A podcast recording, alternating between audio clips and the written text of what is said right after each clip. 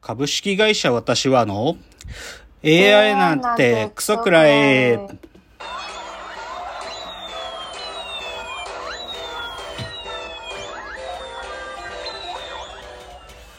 群馬が生んだ怪談時、株式会社私は社長の竹之内です。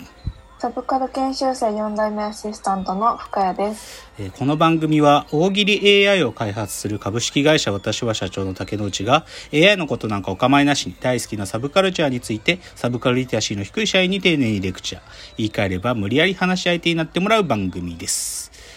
ということで今日は132回の放送ですけどもえっと冒頭ちょっとお便りが届いていたので深谷さんにちょっとお便りの紹介をお願いします。はい。ラジオネーム伊藤さんからのお便りです。チャプター130の6、SF と UI と AI ととても面白かったです。会話の良さもあると思いますが、一人語りももっと聞きたいです。お話を聞いていた時に、ドモルからだ、かっこシリーズケアを開く、単行本2018年5月28日、伊藤麻さんの本で、お、ドモル体を読んだ時のことを思い出しました。喫音という事例を通して言葉もインターフェースであることの可能性を考えました。ドモール体の喋れる方が変というキャッチコピーとフリーガイの暴走やそのことがメッセンジャーであること、不具合が起こること、希望としての UI をインタエンターテインメントとしにしていることがリンクしているように感じました。このことから言論について、あ、言論？あ、剣論ですね。けん 失礼しました。剣論について勉強したり、三木三島由紀夫の金閣寺を改めて読み返して楽しみました。自分なりに親切しました。はい、ありがとうございます。えっ、と、ラジオネーム伊藤さんからのお便りですけど、あのー前々回ですかね、あの、130回の AI スペシャル回で、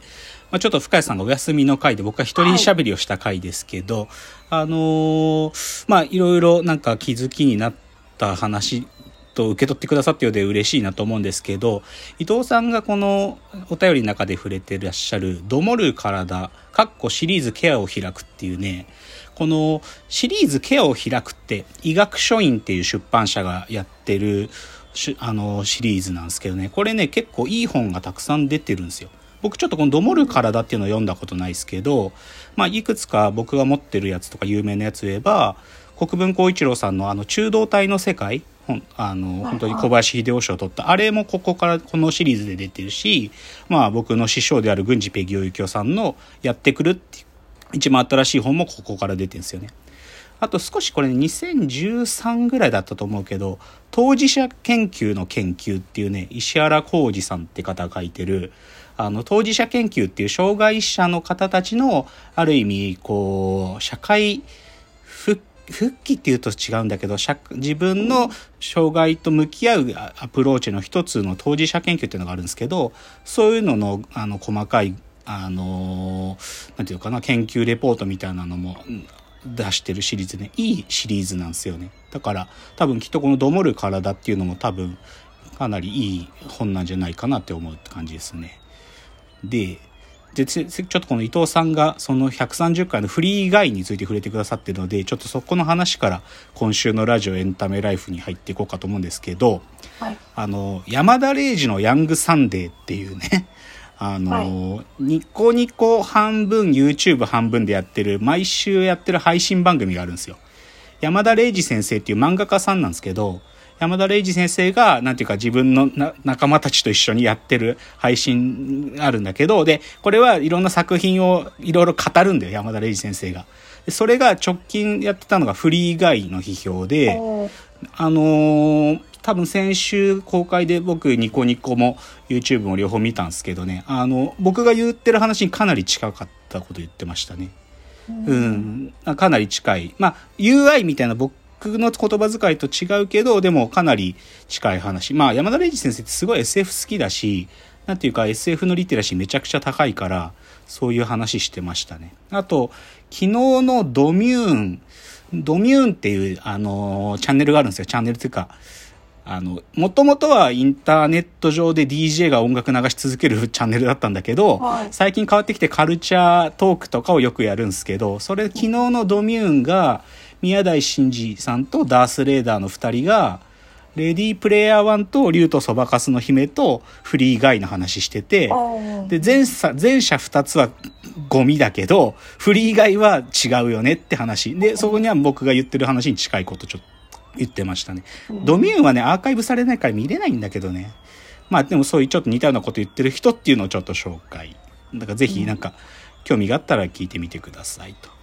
じゃあちょっと嬉しかった話をいくつか。はい。あのまあずっと僕は、まあ、ここのところ応援してるカエル亭という男女コンビお笑いコンビがキングオブコントの決勝進出が決まりましてね。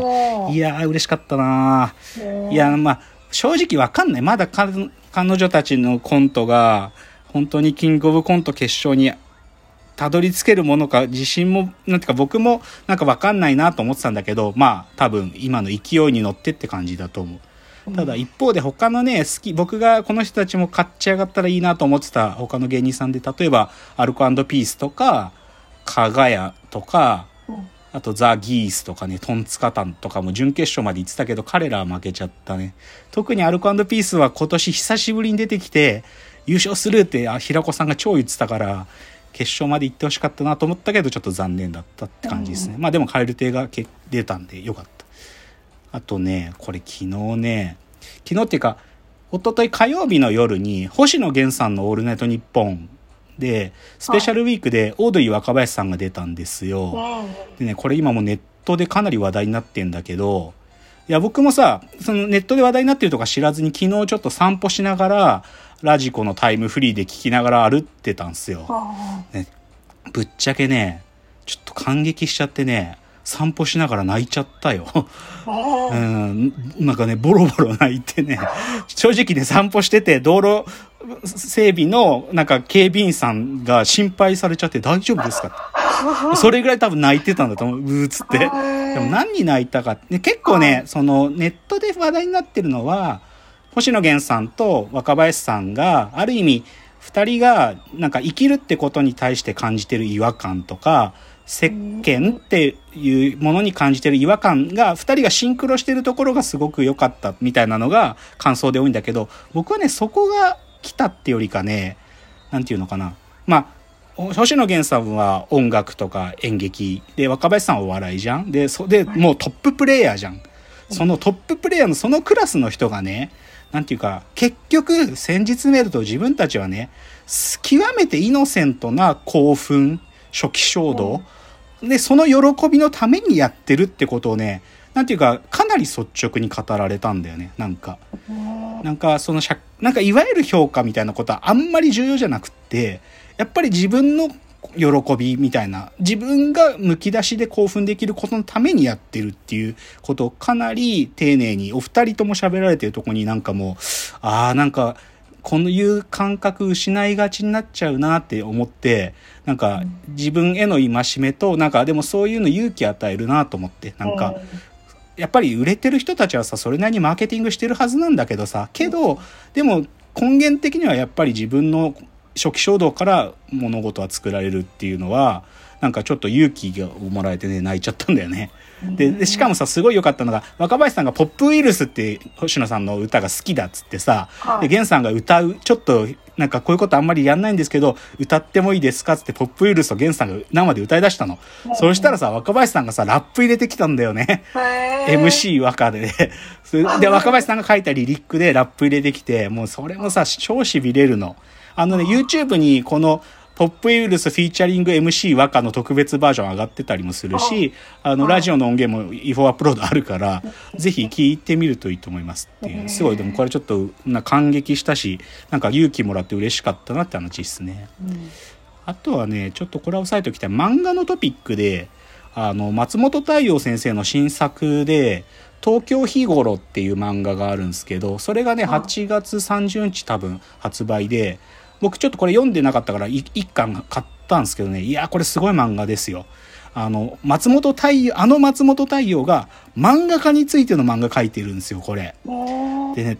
だからある意味松本太陽の創作哲学みたいなもの創作論とかも多分入っててだけど超上品なのね漫画として。あまりに上品。素晴らしいと思ったな。だからこれもうちょっと一巻がまだ出たばっかだけどちょっともう早く続きが読みたいって感じですよあともう一人ね僕はこの人松本太陽の後継者だって前からずっと言ってるんですけど、新蔵慶吾さんっていう漫画家さんいらっしゃるんですよ。あの一番最初に僕が彼知ったのは「僕らの噴火祭」っていう漫画があってすっごい作品なんだけどでただその後ちょっとこう大きいヒットは別になかったんだけど最近ちょっとね病気になっちゃったってニュースがあって悪性リンパ腫になっちゃったって多分ね1年くらい前でで抗がん剤の治療とかしてるみたいなことなんかニュースになっててああ大丈夫かなと思ってたんだけどあのこの新蔵慶吾さんも最近また漫画描き始められてて、うん、で新作でね「平休み」っていう漫画がね多分ね来週か再来週1巻が出るんだけどそのニュースがたまたまねインスタで知ったんよなんか、サマーフィルムに乗ってって映画のチームがなんかインスタで投稿してて、なんか新蔵慶吾さんが感激してね、漫画の中にポスター書いたりしてたらしいんだけど、それがなんかインスタで出てて、あ、新蔵慶吾元気になったんだと思って、だからちょっとこの松本太陽の新作、新蔵慶吾の新作はぜひって感じですかね。じゃあ冒頭最後今日の格言言っていきましょう。はい、え今日の格言。美容室で素直な感情を表明できるようになりたい。これ何のこっちゃって話なんだけどさ、あ、これちょっと残りの時間で喋れるかな。あんま喋れる自信があと数十秒しかないから、ちょっと次のチャプターの冒頭でこの理由言いますね。じゃあ次です。